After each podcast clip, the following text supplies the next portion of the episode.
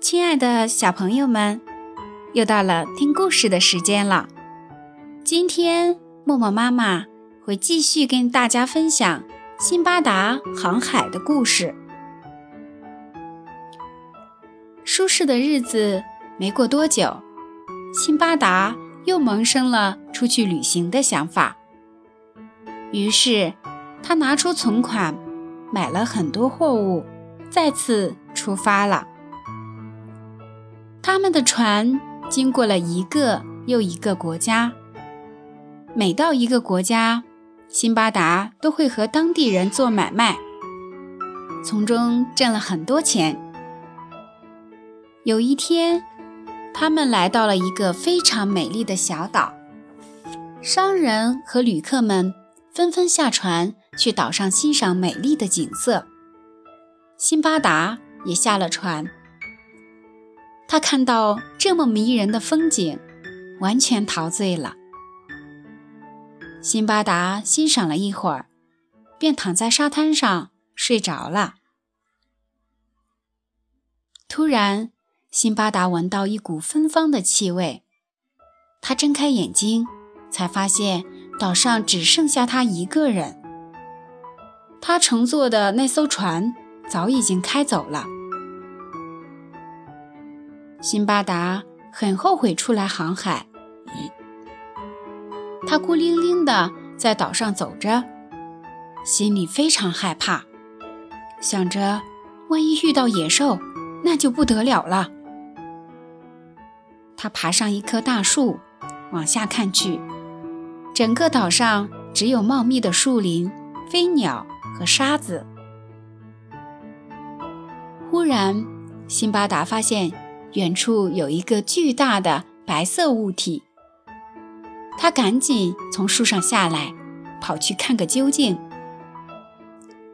辛巴达走近一看，那物体像是一座白色的圆顶建筑。他沿着这座建筑走了一圈，却没有找到大门。这时，天突然暗了下来。辛巴达好奇地抬起头，发现一只巨大的飞鸟在天上挡住了阳光。辛巴达想起以前听过的一件事情，在一些海岛上住着一种身体巨大、被称为神鹰的大鸟，它们常常把大象抓来喂小鸟。看来这个白色的物体。应该是神鹰下的蛋。这时，神鹰慢慢落了下来，坐在蛋上孵蛋。辛巴达想到了一个好主意，他把随身带着的布搓成绳子，然后把绳子的一头绑在腰上，另一头绑着神鹰的爪子。辛巴达心想。神鹰飞起来时，可能会把我带到有人的地方去，那可比待在这儿好多了。第二天，神鹰展翅起飞了，它越飞越高，简直快到天边了。最后，神鹰在一片高原的山谷里落了下来。辛巴达赶紧解下绳子。离开了神鹰，神鹰抓到一条又粗又长的蛇，叼着飞走了。辛巴达独自在高原上的山谷里走着。这时太阳快落山了，辛巴达看到远处有个山洞，便决定到山洞里过夜。进入山洞后，他赶紧用石头挡住洞口。以免半夜有野兽来袭击他。堵好洞口后，他一转身，看见一条巨大的蛇正在一堆蛇蛋上孵小蛇。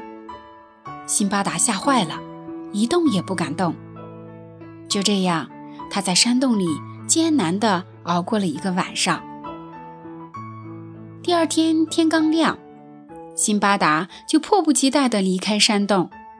来到山谷里，突然空中掉下一头已被屠杀的牲畜。他环顾四周，却看不到一个人影。看见被宰的牲畜，辛巴达忽然想起旅行家给他讲过的一个故事。据说那些出产钻石的山谷非常的偏僻，人们根本没办法进去。于是人们杀死牲畜，剥掉皮，扔进山谷里，这样钻石就会粘在畜生的身上。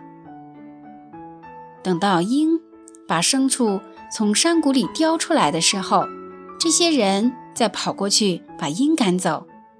抢回牲畜的尸体，然后从牲畜身上把钻石捡出来，再将牲畜扔给鹰吃掉。于是辛巴达赶紧捡了很多钻石，然后用绳子把自己紧紧地绑在了牲畜身上。才一会儿功夫，鹰就飞过来将牲畜叼走了，辛巴达也跟着飞了起来。